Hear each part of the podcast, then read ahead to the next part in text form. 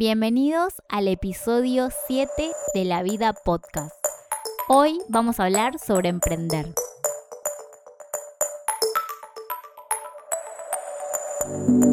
Hola, mi nombre es Natalia Bono. Estoy muy contenta que hoy estamos grabando este episodio especial. Tengo un invitado que es Damián Stricker, que es uno de mis mejores amigos, que por suerte se copó para venir a grabar este episodio.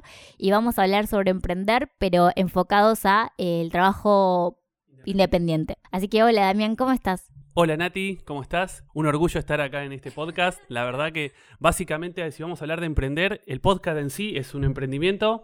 Cuando hablamos con Nati sobre qué grabar sobre el podcast de esta vez, dijimos quizás el tema de emprender es un, es un tema copado porque le puede servir a cualquiera, la verdad. Nosotros ahora nos vamos a enfocar un poco más en trabajar de manera independiente, en cómo hacer ese salto de, si uno quiere, ¿no? De trabajar en una empresa a trabajar por tu cuenta. ¿no? Cómo es este proceso, las cosas que funcionan, también esta cosa ideal de a veces de, de, que uno quiere como emprender, pero a veces cuando se pone realmente a emprender hay un montón de cosas que hay que tener en cuenta. Bueno, igual primero me gustaría que le cuentes un poco a, la gente eh, a qué te dedicas y nada, ¿qué haces? O sea, yo igual te puedo presentar Damián, que le voy a decir Tiki porque es uno de mis mejores amigos. O sea, eh, nada, él trabaja mm, para afuera, es, eh, hace animación 3D, pero me gustaría igual que te presentes vos y que cuentes un poco a qué te dedicas. Bueno, eh, técnicamente el trabajo sería Motion Graphic Designer, que básicamente es diseño gráfico aplicado, digamos, a lo que sería animación. Básicamente yo lo que hago en general es animación 3D, que uno podría decir animación 3D sería tipo las películas de Pixar, Ah, pero en este caso es como más aplicado al diseño gráfico. Perfecto. Entonces son cosas como más, eh, desde el punto de vista de diseño gráfico, como un poco más por, por- por ese lugar, y enfocadas un poco más a lo que es televisión en un momento, en sus orígenes. Y hoy en día, como la televisión perdió un poco de po- poder, digamos, Sí, la televisión hoy en día casi ni existe, va, existe muy poco, o sea, ya la gente no, no la consume tanto.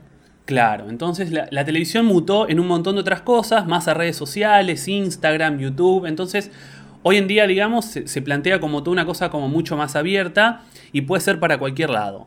Como hoy hay pantallas por todos lados, básicamente eh, todo donde haya un video animado y que no sea, digamos, eh, eh, un video filmado, que serían cosas en 3D, Claro.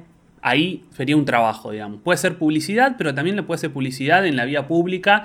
Puede ser un recital, digamos, en donde tienen Ah, pantallas claro. de fondo. Las pantallas de fondo de los recitales, o sea, lo, lo que haces es también como los zócalos y las pantallas de la tele, ¿no? Sería eso. Redes sociales, videitos animados. También. ¿No? Sería todo. eso. Sí, puede ser eso. Incluso, por ejemplo, hoy en televisión lo que tenés es que hay mucho pantallas de, de LED de fondo. Sí. Entonces la escenografía ya se perdió. Entonces vos lo que Ah. usás mucho es eh, generar contenido para atrás de las pantallas, por ejemplo, en los programas de televisión también. Claro. Entonces, bueno, también iría por ahí. Entonces, como que ahora, digamos, en vez de, de centrarse, se, se abrió como el mercado y hay muchas más posibilidades que, que antes, digamos, para, para Ah, claro. O sea, sí, ya tenés como más segmentado. Pero a mí me gustaría Mm. igual como que cuentes un poco para los destinos que trabajás, porque yo sé que trabajás para Japón, para Estados Unidos. Sí. Y es bueno. como re pro eso, para India. O sea, a mí me llama como mucho la atención que trabajes para culturas que son totalmente opuestas a las nuestras. Sí. Originalmente, el tema de diseño en Argentina fue muy fuerte. Entonces se originó como un polo de diseño de motion graphics que se exportaba. Entonces, si bien yo antes trabajaba para clientes locales, los clientes locales exportaban para afuera los servicios. Entonces, generalmente el principal era Fox, que hacía el contenido de Fox acá para el mundo en general. Entonces, eso es como que ya te empieza a dar como una visión más mundial, no tan regional. Claro. Entonces, bueno, después en un momento me largué de manera independiente, entonces básicamente primero trabajando para clientes locales y después directamente trabajando para clientes internacionales, con esa visión también como más internacional. Claro, ¿no? bueno, ahí es a lo que queremos apuntar en el podcast. O sea, ¿cómo fue el proceso de que vos trabajabas eh, en relación de dependencia para un estudio, una productora, y cómo fue ese, ese pase a eh, largarte a trabajar cuenta, que es lo que nos ocupa en este episodio, porque creo que hay mucha gente que hoy en día quiere dejar de trabajar eh, en relación de dependencia, más que nada por un tema de poder manejar los tiempos, eh, la flexibilidad. Y en este podcast vamos a hablar como del lado bueno y también del lado B, que es como la parte mala o las desventajas de trabajar por tu cuenta. Así que bueno, primero contame cómo fue eh, el proceso de trabajar para un empleador o para una productora y largarte por tu cuenta.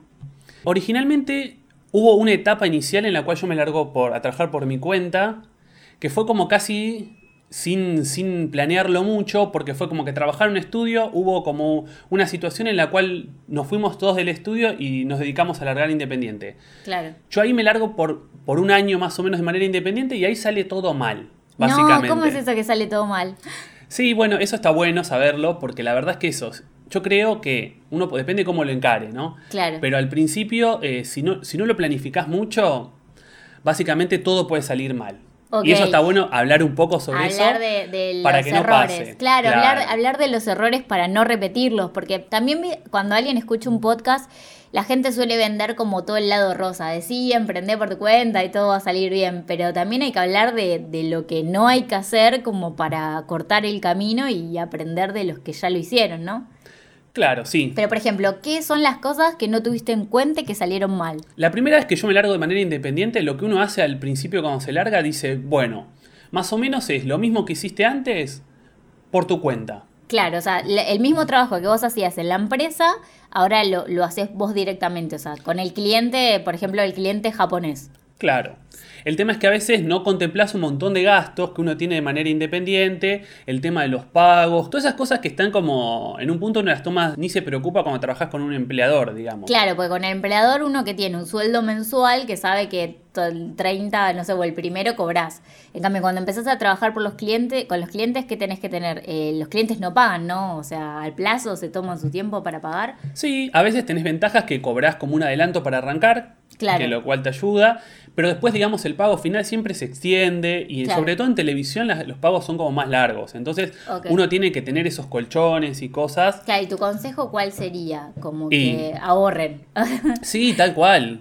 O sea, si vos te vas a largar por tu cuenta, lo primero que tenés que hacer es, eh, tener un ahorro inicial para poder para poder largarte. Yo creo que esa es la clave, porque incluso cuando vos tenés un colchón, puedes tomar otras decisiones. Sí, sí, como que uno no está tan limitado en, en decir, eh, agarro el primer trabajo que tengo porque tengo para el alquiler o para comer. Claro. Jonathan Ariste que decía el precio cartoneando wifi y el precio cuando uno ya tiene plata ya puede elegir mejor. Después eh, les voy a recomendar un par de podcasts que nosotros escuchamos, Sí. que nos gusta mucho, que uno es Rob Podcast y otro podcast que escuchamos mucho es Show de los Superhábitos. Sí, totalmente. Que totalmente. como si son emprendedores les va, les va a gustar mucho porque es gente que, que bueno, que emprendas un montón y que también va tirando consejos y cosas que está buenísimo. Así que bueno, retomando el tema sería eh, primero tener un buen colchón de ahorro o tener un ahorro y segundo es tener en cuenta los plazos en el que pagan los clientes, que no es lo mismo que un empleador. Sí.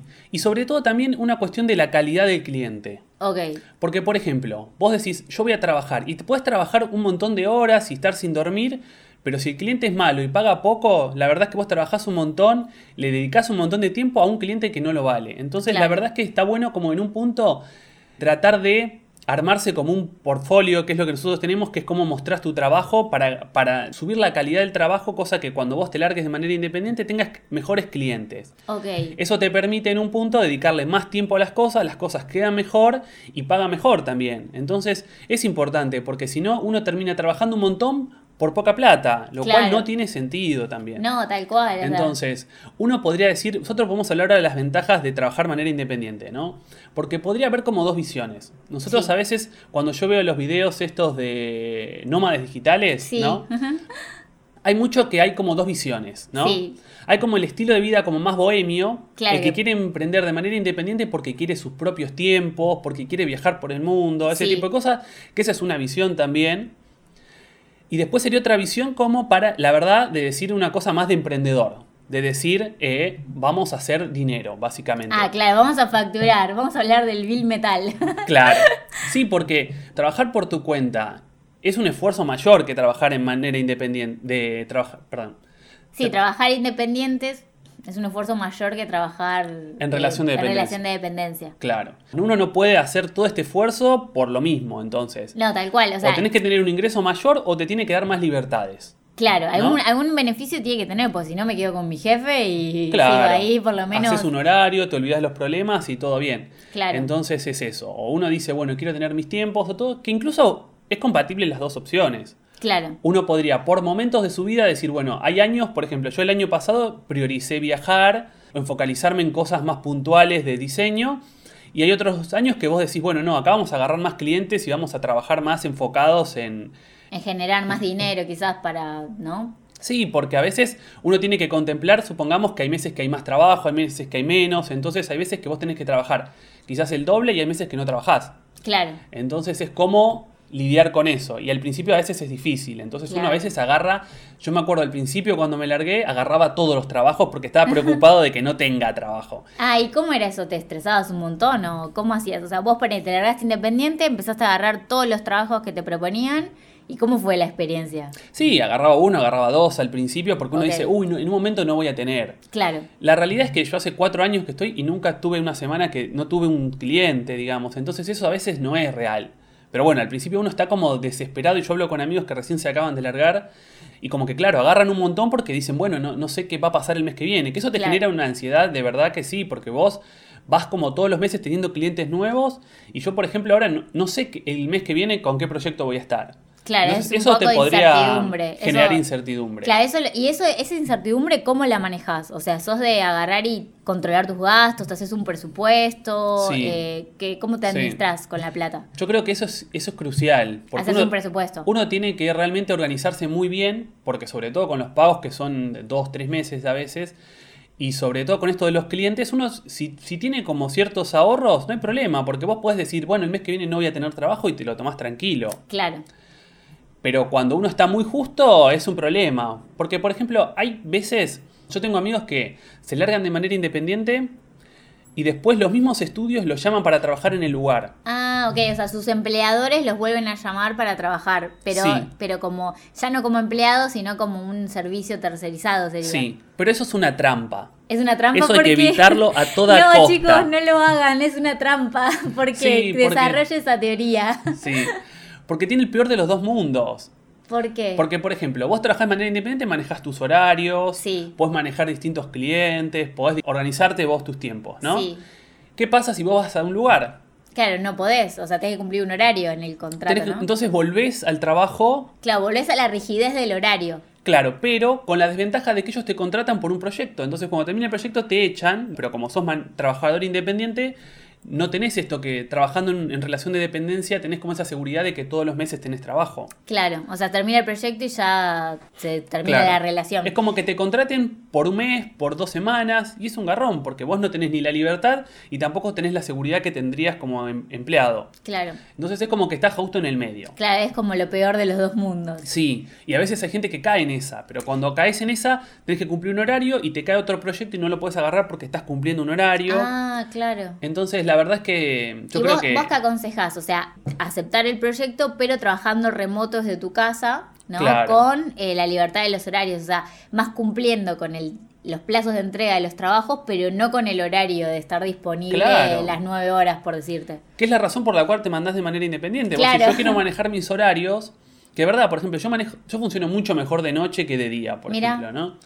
Entonces yo me organizo y yo de noche rindo mucho más y si hay que cumplir unos horarios, la verdad es que también pasa que estando en el lugar, uno lo que pasa es que está como en el, en el día a día de los proyectos y la verdad es que no te permite avanzar realmente. Vos estás en el día a día y en los proyectos como los ajustes diarios y un montón de cosas que la verdad es que no podés poner toda la energía en el proyecto que cuando vos estás tipo... Porque, claro, por si está ejemplo, por tu cuenta, vos podés tipo administrar el tiempo. Pero también imagino que este trabajo es muy creativo. Entonces es como que uno no todo el tiempo supongo que está 100% creativo. Entonces por ahí puedes manejar tus horarios y en ciertas horas vos decís, bueno, a la noche estoy más eh, despierto y más creativo y, y podés ir por ese lado, ¿no? Sí, que yo no creo está- que aplica a cualquier trabajo eso, porque yo me acuerdo que hablamos con vos de cuando vos decías, yo cuando voy un sábado a la oficina y no hay nadie, avanzo un montón. Sí, ya a mí me pasa mucho. Yo cuando voy a la oficina y no hay nadie en la oficina, avanzo un montón, pero es porque nadie me interrumpe. Es un poco como el libro de Tim Ferris, que es La semana laboral de cuatro horas, que habla mucho de eso, de que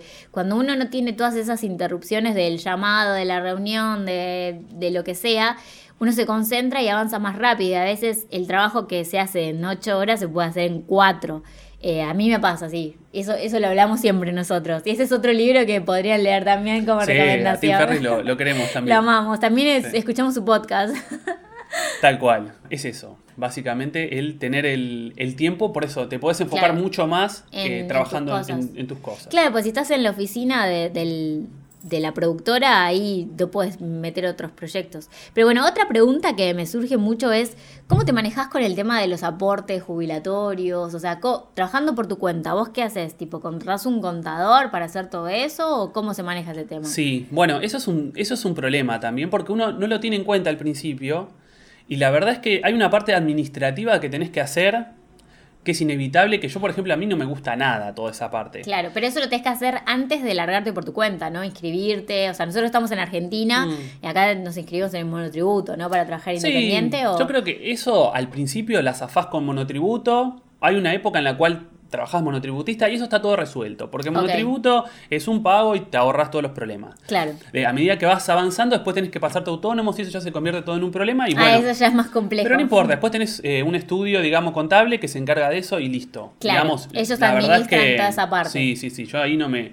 no me preocupo en eso. Sí, digamos. lo tenés que delegar porque ya es demasiado. O sea, no te puedes Sí. ocupar de lo creativo. Porque de- vos pensás que tenés que encargarte de un montón de cosas que antes no te encargabas también. Porque, Claro. por ejemplo, Por ejemplo, ¿qué cosas? Eh, las computadoras, por ejemplo. Ah. Vos, en- vos vas a trabajar en un lugar y vos tenés las computadoras que ya funcionan. claro, tenés toda la infraestructura. O sea, vos llegás y te pones a trabajar. Bien. Yo encima trabajo con animación 3D, Sí. lo cual requiere que las computadoras sean muy potentes, por ejemplo. Ok, tienen que tener especificaciones como plaquetas de video, o, no sé, Y cambian todos los años. cada tantos años. Y lo mismo con los programas. con los Totalmente. programas. ¿Qué programas usás para animar? Y de todo. Ahora Cinema 4D, Sí. que es el programa que más se usa en lo que es eh, esto, digamos, eh, publicidad o branding de televisión, o al menos el trabajo que yo hago, mis clientes me piden todo el tiempo este en ahora. Cinema 4D. Que hace unos años yo usaba otro programa, pero bueno, eso hay que ir cambiándolo en función del mercado también. Ok, sí, tenés que adaptarte por el mercado. Claro. Que eso aplica a trabajar en relación de dependencia como a trabajar de independiente. Pero eh, cuando estás en relación de dependencia, vos llegás a tu oficina y tenés el programa, la computadora, Sí. todo perfecto. Sí, hay una estructura armada ya. Tu jefe te dice por dónde quiere ir él y hay una visión de- del estudio y vos vas detrás de esa visión. Claro. Independientemente que vos hagas mejores proyectos o no. Cuando vos te largás de manera independiente, en un momento te agarra una ansiedad porque es, bueno, ¿qué quiero hacer? Porque podría ser cualquier cosa, básicamente. Vos podrías agarrar cualquier cliente para cualquier lugar. Claro. Entonces, eso a veces te desespera porque decís, bueno, ¿y ahora dónde quiero? Claro, Porque que depende de vos. un rumbo, ¿no? Sí. Hacia dónde querés ir. Claro, porque vos, supongamos que vos querés hacer, eh, por ejemplo, un diseño como más eh, para televisión, algo más para internet, lo que sea, entonces vos vas eligiendo a los clientes en función de tus propios proyectos. Claro. Entonces tenés que ponerte a pensar mucho más en qué querés, hacia dónde querés llevar tu carrera, es como que esas cosas tenés que analizar mucho más que en un estudio que va como, como todo automático casi. Claro, porque ahí no tenés pues, poder de decisión en cuanto a qué proyecto aceptar o no. Es el que No. te da el líder de- del equipo y ya. Es que lo que tiene cada estudio acá, es como que cada estudio decide qué quiere hacer y en dónde enfocarse y vos vas medio que en función de eso. Claro. Cuando vos te largas por tu cuenta, bueno, ahí ya es, se abre el mundo a hacia dónde querés ir y bueno, es- te da una libertad también y una ansiedad de a veces, eh, bueno, depende de vos todo, ¿no? Claro, todo depende de vos. Acá estás por tu cuenta y hacete Sí, cargo. o sea. Sí. Entonces yo creo que eso es un tema, porque si vos estás en un trabajo en el cual estás muy cómodo con la estructura y terminar a la, a la noche, irte a tu casa y hacer tu vida, yo creo que no está bueno a veces largarse de manera independiente porque después vas a tener muchas más cosas eh, que van a depender de vos y te puede generar un problema eso.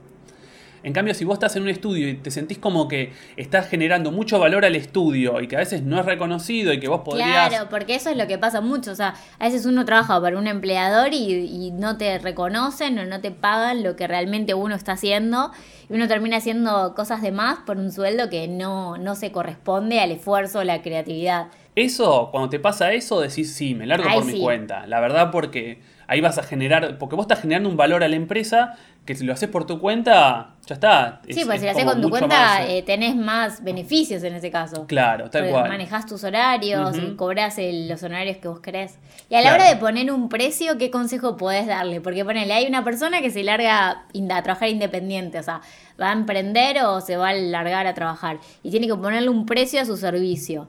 Eh, en este caso, vamos a orientarnos a, a- a la rama que vos trabajás. ¿Qué consejo podés darle a la hora de poner un precio por, por el trabajo? El precio no siempre es plata. Ok. A veces el precio, uno a veces se enfoca, por ejemplo, el proyecto está muy bueno y te sirve para, para crecer. Sí. Por ejemplo, te agarras un cliente que es muy bueno, sobre todo al principio, ¿no? Vos te conviene agarrar buenos clientes porque vos lo que tenés que de entrada lograr es hacer trabajo de calidad para que después te lo paguen mejor. Sí. Entonces, si vos estás recién arrancando, lo que tenés que enfocarte realmente es en agarrar clientes de calidad que a vos te permitan crecer un montón, aprender un montón y enfocás todo ahí. Entonces, el precio es ese. Entonces, cuando a vos te viene un cliente muy bueno, lo agarrás, aunque sea poca plata.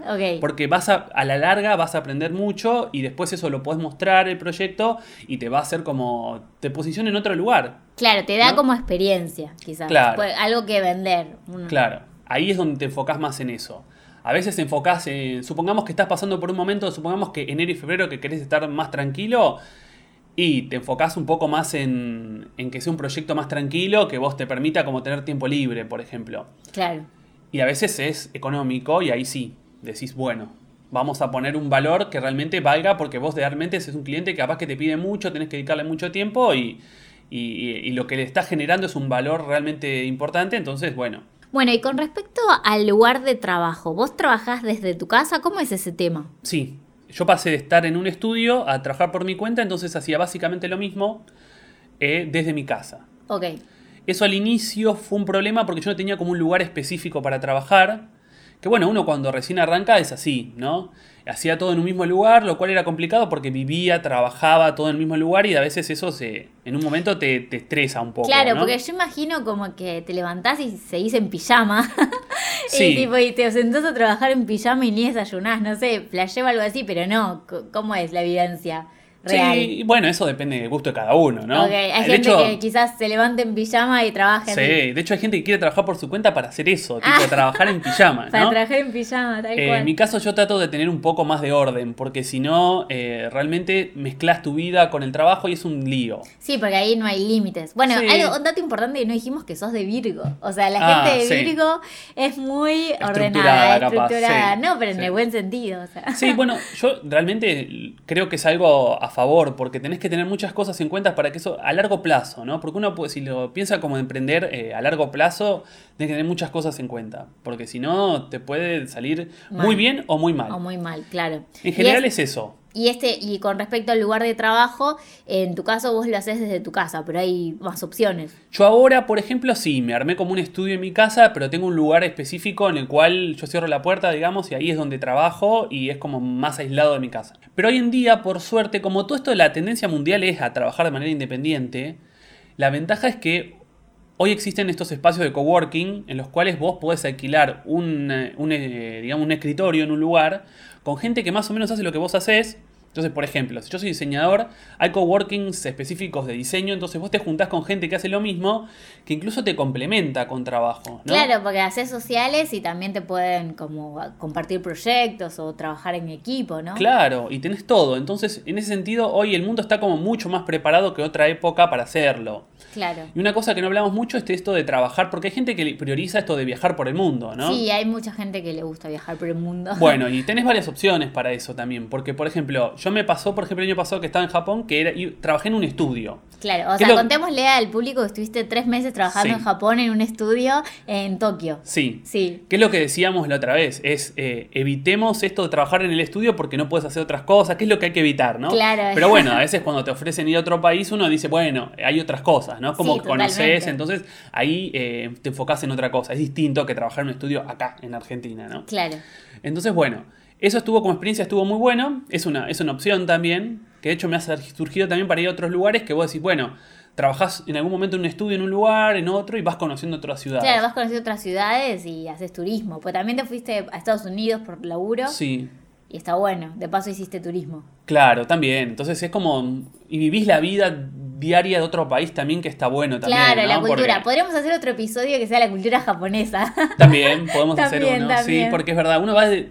Viste, de vacaciones y es una cosa y vas de trabajo y es y otra es cosa otra diferente. totalmente distinta, sí. Sí, pero uno podría, por ejemplo, como hoy existen estos lugares de coworking, existen en todo el mundo. Claro. Entonces, yo tengo mis clientes acá en Argentina, pero podría decirme hoy, me voy a la playa y me alquilo un, digamos, un escritorio dentro de un espacio de coworking en un lugar de playa y sigo trabajando como si estuviera acá en la playa. Claro, y en tu tiempo Digo- libre te vas a la playa. Claro, Claro. porque el coworking lo que te brinda es una oficina, la infraestructura, eh, Sí. conexión a internet. Internet rápida. claro, un internet necesitas. que es importante. Y ya, y sociales. Es un lugar donde Sí. haces sociales. Sí, que podés hacer sociales como no. Claro, como no, podés ir y también depende y del ya. lugar, sí. Entonces tenés todas las opciones. Entonces, si uno quiere viajar, la verdad es que es una buena opción. Claro, bueno, lo bueno de trabajar por tu cuenta es que puedes tener periodos que trabajás desde tu casa y periodos que vas al coworking y conoces gente. Claro, por Entonces, épocas. Hay veces que podés épocas. hacer eso, podés no. Incluso yo a veces trabajo con otros diseñadores, pero cada uno trabaja desde su casa también o distintos lugares.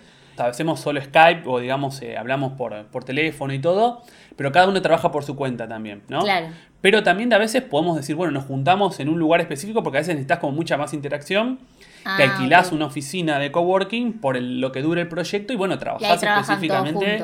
Claro, Claro. sobre ese proyecto específico nomás Claro. y listo. Entonces eso da como mucha libertad. Hay mucha libertad. Bueno, Sí. pero entonces resumiendo, o sea, casi llegando al final de este podcast, lo ideal sería los puntos buenos de emprender o trabajar independiente es la flexibilidad de horarios, eh, poder ponerle un precio eh, justo al trabajo creativo, trabajar desde tu casa, el coworking, conocer gente. Y bueno, las desventajas son que uno se tiene que procurar los ingresos, tenés que lidiar con los clientes, ¿no? ¿Qué podrías agregar? O sea, las cosas buenas y las malas. Sí, a mí me pasa y le pasa a muchos diseñadores, como que se enfoca mucho en el trabajo, en la parte profesional y menos en la económica, ¿no? Claro. Entonces, su- sus inquietudes son más artísticas, entonces, eh, viste, perfeccionan su, su arte, su técnica, todo, y descuidan un poco lo que es, eh, digamos, los ingresos. Entonces claro. es, un, es un problema eso, porque realmente los ingresos te dan esa libertad, porque si vos trabajás un montón, pero no ganas lo que vale tu trabajo, después no podés viajar por el mundo, no puedes hacer lo que quieras Claro, hacer. tal cual. Entonces, realmente, eh, esta libertad la tenés también, digamos, cobrando lo que vale tu trabajo. Claro, sí, valorándose. O sea, yo grabé un episodio hablando sobre el dinero y lo primero que dije fue como que uno. Hay gente que ve el dinero como una energía negativa. Y la verdad es que no, es, Es una un- herramienta. es una herramienta. Sí, y hay que herramienta. tratarlo como una herramienta y uno tiene que cobrar lo que, lo que vale su trabajo, ni más ni menos. Y eso también te da libertad para después poder tener la libertad creativa. Claro, sí. Tal cual. Sí, sí, sí, porque a veces vos tenés que hacer, por ejemplo, trabajos extras, que por ejemplo tenés que tener una web, tenés que poner cosas en Instagram, tenés que todo el tiempo hacer como venderte, ¿no? Claro. Yo la verdad que, para ser honestos, hace dos años que no estoy subiendo nada, pero No. porque tengo como un montón de clientes ahí como que sigo con ellos y, y como que... No es ¿viste? necesario en este momento. Sí, pero a veces también te perdés conocer nuevos, entonces Claro, está bueno, bueno, pero igual eso. estaría bueno que digas cuál es tu página. Sí. No, porque yo, bueno. Bueno. O tu Instagram. Ah, son, los dos son complicados de pronunciar, ¿no? Bueno, los podemos dejar en la caja de descripción. Muy bien, en ahí redes está. sociales. Listo, ahí está. Bueno, yo tengo que decir igual que gracias a vos tengo la foto de portada de este podcast, que fuiste el fotógrafo de la foto, así que gracias. Ah, es verdad. Sí, es verdad. Hicimos, eh, hicimos una sesión muy extensa de Sí, fotos. de fotos y quedó la super foto en la bañera. Muy bien. Que Así de hecho podemos- mojamos una computadora con espuma y en, es- en esa toma no se ve muy bien, pero quedó bueno. Sí, hubo mucha producción. Hubo ahí. producción Sí, ahí, sí, tal sí, cual. Pero bueno, bueno, eh, gracias Tix por estar acá en este episodio. Eh, y bueno, nada, yo voy a dejar tu Instagram en la caja de descripción para que la gente pueda entrar y si quiere hacerte alguna consulta o algún comentario. Y bueno, espero que estemos, grabamos otro próximo episodio donde hablemos sobre la cultura japonesa o sobre los programas. De Así una. que- así bueno, que sí, sí, sí, lo, lo que quieras, Nati. Lo que quieras. Bueno. Gracias por escuchar hasta el final este episodio. Los dejo con la invitación a la obra esta semana. Es una invitación muy especial. Mi nombre es Mariano Falcón, soy actor y tengo el placer de formar parte de la obra La vida puerca, una versión teatral sobre el juguete rabioso, primer novela de Roberto Art, escrita y dirigida por Alfredo Martín. Cuenta la historia de un joven, Silvio Astier, quien al intentar abrirse camino en el mundo adulto, solo encuentra humillación, miseria y perversión. El sistema capitalista y sus instituciones lo transformarán en objeto del mal. Con 16 actores en escena y una apuesta muy ingeniosa que utiliza todos los recovecos del teatro para narrar los distintos pasajes de Astier en esa Buenos Aires infernal de los años 30 que hoy sigue vigente. Los esperamos para ver nuestras últimas funciones, celebrando la distinción que nos ha otorgado la legislatura de la Ciudad de Buenos Aires con el diploma que declara a la obra de interés cultural. La vida puerca está los sábados a las 22.30 horas en el Teatro Andamio 90, Paraná 660. Pueden hacer sus reservas por alternativa teatral. Los esperamos. Bueno chicos, eh, me pueden ubicar en mi Instagram, arroba natbonomo, y ahora tenemos un nuevo Instagram que es del podcast, que es arroba la vida podcast. Así que bueno, buena semana y nos vemos.